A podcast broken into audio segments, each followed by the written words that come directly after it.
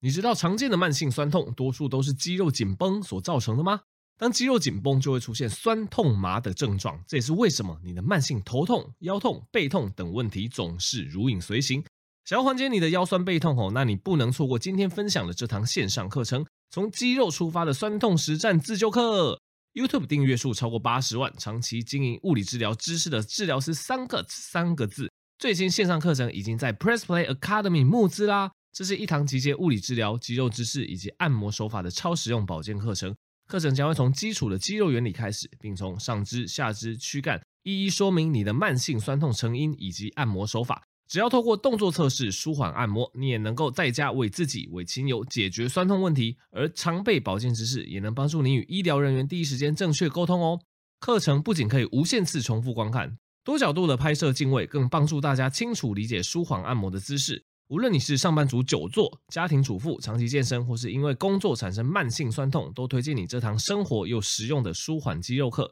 手把手带你解开全身酸痛。课程现正募资优惠中，输入专属折扣码 Dove 一五零购课享优惠价，再折一百五十元哦。好，大家好，我是唱歌，欢迎回到唱歌的频道啦。那么今天照惯例跟大家分享几个非常重要的医学知识。那如果你对一些医疗保健的议题有兴趣，就可以订阅这个 Podcast 频道哈，至少每周都会播出一集哦。好，那基本上上一集跟大家分享了痛风哈，因为其实我发现大部分 Podcast 的受众目前还是以年轻人居多啦哈。那年轻人，如果你有去做一些身体的健康检查，或者是在公司帮你举办这个体检健检，哎，有时候就会发现，哎，尿酸偏高。好，那其实我上一部那个讲说如何控制尿酸，哎，这个好评不少，有兴趣的人可以去听上一部的这个 podcast。那有些人听完之后就问我说，哎，苍哥，那你说这个降尿酸，当然一些饮食、运动、减重会有帮助，可以如果真的过高，痛风会发作，哈，那基本上吃药，哈，去降尿酸还是一个最有效率的方法，因为其实大部分。尿酸是由我们的体质去控制的，但是体质是一个不太能改变的东西嘛，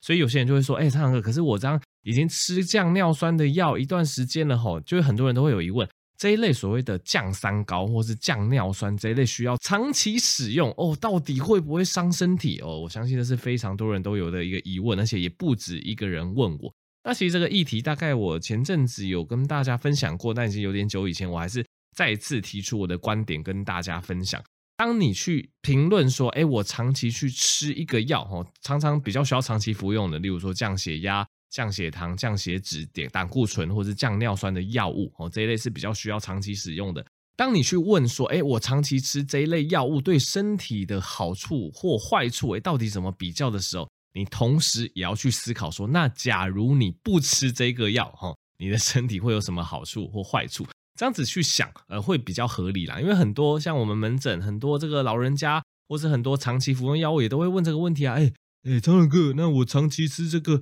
降胆固醇、降血压的药，会不会伤肾啦？然后其实他们都有个盲点哦。为什么我们要吃药去降你的血压，去降你的胆固醇，去降你的尿酸？因为如果你的这个血糖啊、尿酸啊、这个血压不降哦，对你的肾脏伤害会是更大的。哦，对，其实我们要。把话题哈先拉回来最前面，为什么我们要吃这个药？会吃这个药，就是因为你尿酸过高嘛。那我也跟你讲过，尿酸过高会在我们肾脏里面不停的形成这个尿酸的结石，哦，会开始伤害你的肾功能。那更不用讲，我们讲这个血压，哈，血压如果过高，它会去伤害肾脏的血管，肾功能也会日渐的下降。血糖也是，哈，血糖也会引发一些末端一些血管的病变，也会伤害你的这个视网膜，伤害你的神经。伤害你的肾脏，哦，所以你会发现这个国人其实洗肾绝大部分的成因都是因为糖尿病肾病变，对，当然乱吃药是也是其中一个因素，但是近年来已经越来越少，因为大家已经开始有这种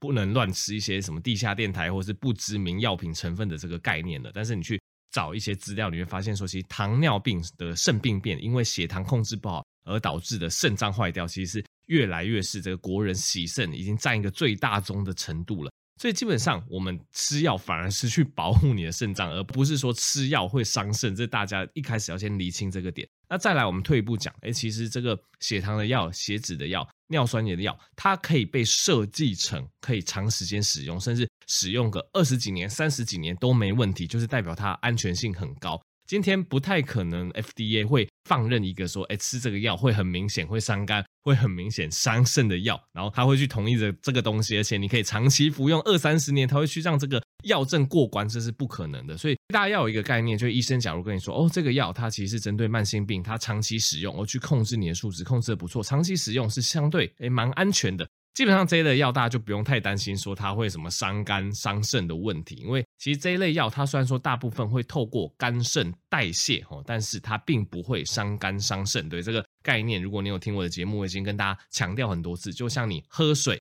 哦，你的喝水这个水分也是从你的肾脏代谢，但是没有人说水会伤肾脏，甚至水是对肾脏有好处的。那对大多数的药物或食物也是哦，大部分的营养素或大部分的药物吃进你的体内，它也会经过你的肝脏跟肾脏代谢哦。但是大部分的这个药物跟营养素是不会伤肝伤肾的，它们只是单纯透过这些器官代谢而已。那当然有少数的药物会有这个伤肝伤肾的疑虑啦，哈。通常这个药物在使用的过程中，如果要长期使用，哈，或者是哎你真的有阅读相关的一些资料，你也会看到，哦，例如说这个止痛药很容易会伤肾或会伤胃，特别是比较强的止痛药啦。如果是普拿疼这一类，相对来讲还好，对。如果是你是常常需要用到比较强力的止痛药，哦，你可能要需要注意那个量，或者是某些真的有一些细胞毒性的药物，像是化疗药啊等等，哦，它可能也会有一些。肝肾的副作用，这个老实说，在药物里面算是少数的，所以我还是觉得大观念就是啊，大部分慢性病可以长期服用的药物，它其实相对安全性来讲都非常高。那在服药的的过程中，其实医生也都会不停的，通常是每三到六个月会去监测一下你的血液数值。那通常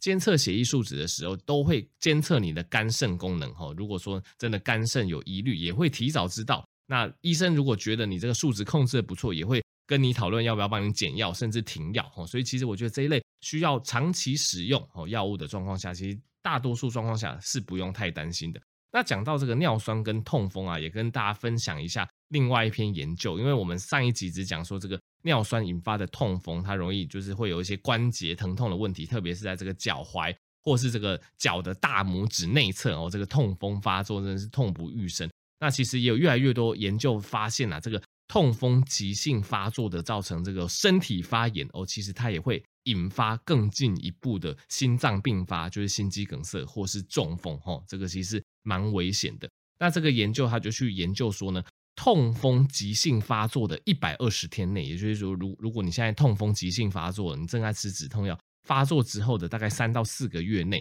这个心血管事件的风险都会增加。那心血管事件主要就是我刚刚讲的这心肌梗塞。跟这个中风、脑中风的部分，那其实这也很好理解，因为痛风它其实就是一个发炎反应哦。这个痛风石堆积在我们的关节，堆积在我们的脚踝，堆积在我们的脚趾，就会在局部引发非常剧烈的发炎反应，所以你就会剧痛嘛。那现在大家越来越有这个健康的意识，都知道发炎反应这四个字，长期来讲对你身体是不好的。适度的发炎是好的。什么叫做适度的发炎？哦，例如说你如果有伤口哦，需要修复。适度的发炎反应会帮助伤口修复，又或者是你打疫苗，哈，大概一两个礼拜内，身体也会有适度的发炎反应，这个都是要让你身体去产生抗体，这个我们叫做适度。但是像这种痛风，这个就是很明显，它不是适度的发炎反应，就是你尿酸过多引发的不正常发炎。那这种不正常的发炎，哦，其实它就是会提高这个发炎反应的细胞激素的浓度啊，哦，然后这个会造成这个细胞外的白血球聚集啊，去损伤你的血管内皮细胞，哦，那。这一系列的发炎反应，最终导致血管内皮细胞的损伤，就会产生一些血栓，哦，这个呃一些污秽的物质开始堆积在血管壁，哦，所以就会造成一些所谓的血管堵塞、心血管事件的发生，哦，所以急性痛风发作的短时之间三到四个月内，现在科学家就发现说，哎。对于你这个心血管事件哦这个心脏病哦中风的发生率，都会有显著增高。所以其实还是再度提醒大家，如果有一些慢性疾病哦，特别是我们今天讲的痛风哦，这个呃专题哦，如果真的是尿酸长期偏高，而且常常痛风发作，还是建议尿酸要把它控制得好，尽量不要一直让身体处于这种痛风发作的发炎状况，其实对你整个健康都非常不好。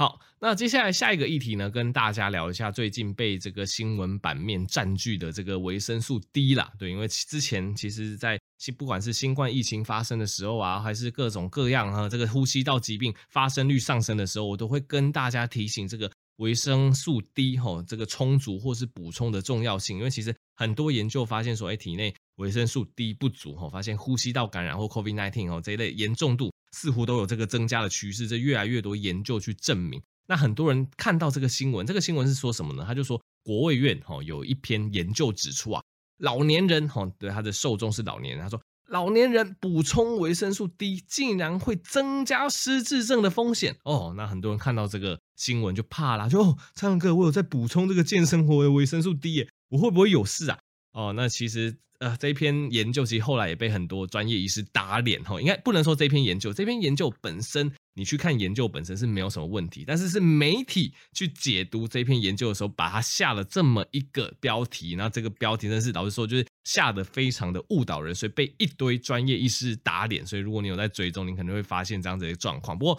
我还是跟大家补充一下，到底这个报道有怎么样的一个盲点好了。首先，这个研究它是针对老人家，而且是用健保资料库这种去调健保资料的一个方式去进行的哈。那健保资料库它其实会有一些呃，怎么讲？呃，因为健保资料库就是每个医生去上传那些健保资料嘛，所以它的一个呃资料的精准度，老实说没有这么高哈。这是一个前提，大家必须要知道。那再来，最大的问题是什么？最大的问题是这篇研究他们讲的这群老人，他们其实是补充活性的维生素 D。什么是活性的维生素 D？大家可以把它理解成是药用的维生素 D。一般人就是你买健生活的维生素 D 也好，你买其他厂牌的维生素 D 也好，你在市面上可以买到的维生素 D，它是非活性的维生素 D。所谓的非活性的维生素 D，就是这一类的非活性维生素 D，你吃进去身体里面之后，会在你身体里面先储存，当做一个常备储定的量。等你身体有需要这些维生素 D，譬如说遭遇到压力哈，或者是遭遇到一些感染等等，你身体需要这些维生素 D 的时候，你身体自然会有一个自控的机制，把这些非活性的维生素 D 转换成活性的维生素 D，那再加以利用。所以为什么保健食品的补充是非常安全的？因为我们保健食品的补充的维生素 D 是非活性的，它其实是射进去你的体内去储存，哦，等到有需要的时候，等到需要它活性的时候。你身上的这个肝跟你身上的肾脏哦，才会经过两步骤的一个活化动作哦，去把它变成活性的维生素 D。所以一般来讲，保健食品的维生素 D 是安全无虞的。那这一篇国卫院的研究，它是针对活性的维生素 D 去做的研究，意思就是说，他们发现说，哎，六十五岁以上的人呐，好像这个活性的维生素 D 补充越多，哎，失智症的发生风险好像是越高，哎，哎，为什么会这样子呢？首先，大家要了解哪些人会需要补充活性的维生素 D。呃，基本上都是一些重大疾病的人，大部分需要补充到活性，也就是药用维生素 D 的人，常常体内都有非常严重的钙磷的不平衡，或是他的一些副甲状腺素，哈，去调控钙磷的这个机制，这个内分泌的机制已经出大问题了。所以你可以这样子理解。需要补充越多活性维生素 D 的人，通常他身体里面这个钙磷的平衡，他内分泌的问题是越大条的哦。这个疾病越重的人，他需要补充越多活性的维生素 D。那通常我们有这些比较重病，有这些内分泌，有这些钙磷不平衡的人，他的疾病越严重，同时他失智症发生的风险也越高嘛。对，所以你用这个角度去理解，你就不难知道说，哎，为什么研究会做出来？补充越多药用维生素 D，失智的风险越高哦，因为你需要补充药用维生素 D 的人本身就是失智的高风险群呐哦啊，如果我这样子讲哦，你还是觉得听不太懂，我举一个例子给大家哦，大家知道这个医院里面有一般病房跟加护病房，通常那些重症的人都会被送到加护病房，送到加护病房的人通常哦，可能就是这个。呼吸的状况已经不稳，需要插管了哦，或者是这个血压哦，因为这个败血性休克或是大量出血，血压已经不稳了哦，需要使用到一些比较强力的升压药，需要用到一些比较强力的强心剂，再加上大量输液哦，需要这些比较密集的监测动作，这些病人就会住到加护病房。那今天如果有一篇研究，他这样子跟你说，哎，研究发现呐，哦，在加护病房的人哦，在加护病房的病人，我们发现。他使用越多的升压药哦，结果他的死亡率竟然越高。然后新闻媒体就去报道出来说，哦，使用越多升压药的人造成越多死亡哦。你你不会觉得很荒谬吗？对，因为你要反过来想，为什么住在加护病房里面的人哦，这些人会需要使用到升压药哦？因为他病情已经不稳定了嘛，他已经很严重的败血性休克了，出血性休克了，我们当然要使用比较大量的升压药去维持住他的血压。那同时，这些人因为疾病严重度比较高，他的死亡率当然会比较高嘛。所以，我们当然就可以发现说，诶，使用越多升压药的人，他的死亡率越高。但你不能说，因为他们使用越多升压药，导致他们死亡率越高啊。对，这个因果关系并不是这样子推论的。所以我觉得这一篇台湾媒体去曲解这个研究的意思，也是差不多同样的道理。因为你为什么会使用越多的活性维生素 D，就是因为你的这个重症哦，你的一些疾病的状况是非常严重的，所以你需要用比较多的活性维生素 D 去调节它的钙磷。好，那也因为如此，所以你会发现，哎，使用越多活性的维生素 D，它的失智风险越高。所以大概是这么样的一个道理啦。所以我这样子解释完，大家应该就知道，其实这篇研究，我觉得就是有讲等于没有讲，哦，就是大家还是可以放心的去补充所谓的非活性维生素 D。对，因为这篇研究它完全就是针对有疾病的人使用药用维生素 D 去做研究的，哦，跟大家平时。使用的一些非活性哦，这些保健食品类的维生素 D 基本上是八竿子打不着哈，基本上在这部分大家是不用担心的。那当然，针对这个保健类，就是这一类非活性维生素 D 的世界上的研究真是非常多啦哈。那有非常研究有指出维生素 D 的好处，那当然也有一些研究指出补充维生素 D 似乎好处没有那么明显。那那大家在看这一类文献的时候，我建议大家可以去分不同的面向去看啦，因为维生素 D 的研究真的是太多了哦。例如说有针对这个骨质疏松哦去做的研究，目前看起来对于这一类骨质疏松或是骨折风险去做的研究，看起来维生素 D 并没有扮演一个非常活跃的角色。对，这也是可以跟大家补充一下，因为看起来呃美国那边也有做一些中老年人哦常规补充维生素 D 的研究，发现好像常规补充维生素 D 哦。对于一些骨折和风险的预防，并没有太显著的意义。但是这只是维生素 D 的其中一个部分而已。像其他我们证实已经，哎，好像相关性蛮强烈的。例如说刚刚讲的这些呼吸道感染的风险，哦，这个得到 COVID-19 之后重症的风险，哎，这些似乎都跟这个体内维生素 D 的高低有关。哎，发现体内这个维生素 D 的这个含量越足够的人，似乎重症或呼吸道风险的疾病会越小。这是。一个另外一个这个研究的面向，那这一类非活性的维生素 D 一样哦，有关于失智的研究，也是近一两年，我记得是英国的研究哦，他们发现说这一类所谓的体内的非活性维生素 D 的浓度越高，反而失智症的风险是越低的。所以我举这些例子，就是还是跟大家讲这个媒体识读的重要性啊，因为。呃，我觉得媒体真是很嗜血，看到什么东西，他们不管懂或不懂，他们就会去报道出来，然后就讲个完全反话，然后去误导一堆人，导致大家都以为维生素 D 是从什么保健品变毒药，是不是？所以为了预防吼，大家被这个媒体荼毒啊，就是可以订阅一下苍狼哥的医学通识哈。如果真的看到媒体有一些就是怪怪的 一些评论，或者是有什么重大的医疗的讯息的一个澄清吼，都会在这个 podcast 跟大家分享。好，那最后一个一样跟大家分享一个，我觉得算是很常见的一个迷思啦，哦，就是这个退化性关节炎以及玻尿酸哦的一个关系。哦，那因为其实退化性关节炎在现在有越来越多年轻化的趋势，当然听这个频道的人大部分是不会有这个问题，大概是你的爸爸妈妈或者是你的爷爷奶奶哦，多多少少都会遇到关节退化的问题啦。那关节退化哦，其实。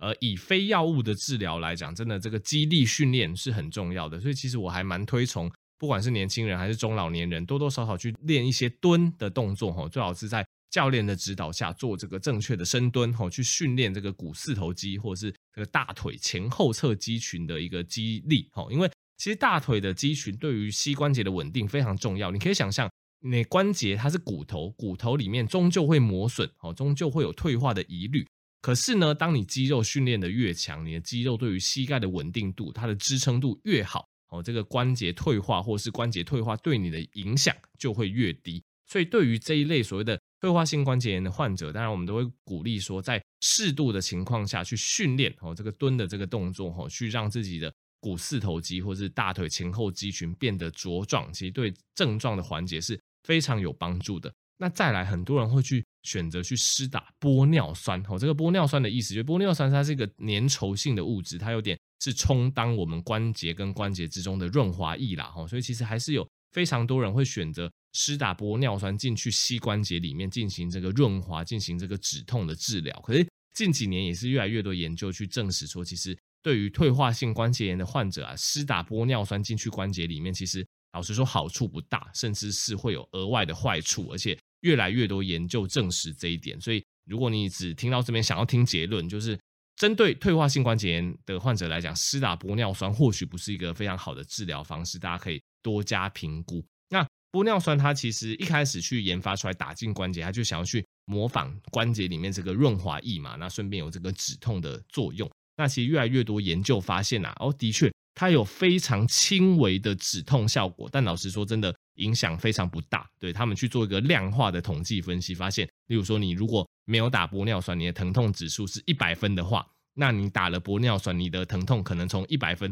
变成九十八分，对，九十八分只掉了两分。你说有没有进步？有啊，从一百分疼痛降了九十八分。但是这个疼痛的下降有没有很有意义？诶，似乎也没有。而且其实施打玻尿酸终究它是一个比较偏侵入性的处置，哈，它要入针那进到关节里面，哈，那可能会增加一些就是不良反应，或或是一些副作用的一些风险。所以简单来说，我觉得，呃，对于退化性关节炎，现在。呃，老实说，可以做的一些处置哦，还是有限，所以其实骨科啊，或者是附件科等等啊，都各种在研发，看有没有比较有效的治疗方式啊。那目前看起来，玻尿酸在研究上来讲，并没有那么的乐观。那其他还有在试验的，例如说 PRP 哦，PRP 现在也是一个。有点矛盾的一个状况，有些人觉得有效，哦，有些人觉得效果也不彰。但是的确，我有看过这做了 PRP 之后，哎，这个效果不错的案例，哦。但以大型研究来讲，目前 PRP 对于退化性关关节炎的一个治疗的一个效果，也是打上一个问号。对，那其他有做的就是可能一些消炎止痛药的使用啊，或者是干脆太严重直接换人工关节，这都是目前我们针对退化性关节炎的治疗方法。但老实说，都感觉都不是说非常好啦。所以我觉得重点。还是这个肌力的训练哈，因为肌力的训练不但可以预防哈，预防大家膝关节产生退化的状况，甚至你有一些轻微退化，你在靠这个肌力训练，它都可以让你的状况维持稳定，甚至是减缓你这个膝关节退化或是疼痛的程度哈。所以这个关于这个股四头肌肌力的训练，这个观念真的很重要，给大家参考。好，那么这集 podcast 就到这边啦、那喜欢我的这个医学知识分享，就欢迎把这个 podcast 分享给更多人知道。那可以订阅唱个医学天地哈，这个 YouTube 频道里面，呃，跟 podcast 会有不同的内容，不同的医学知识解析，都非常值得大家收看哦。那也可以支持药食健生活保健食品输折扣码 Blue Pig 有九折优惠。我们就下集再见喽，大家拜拜。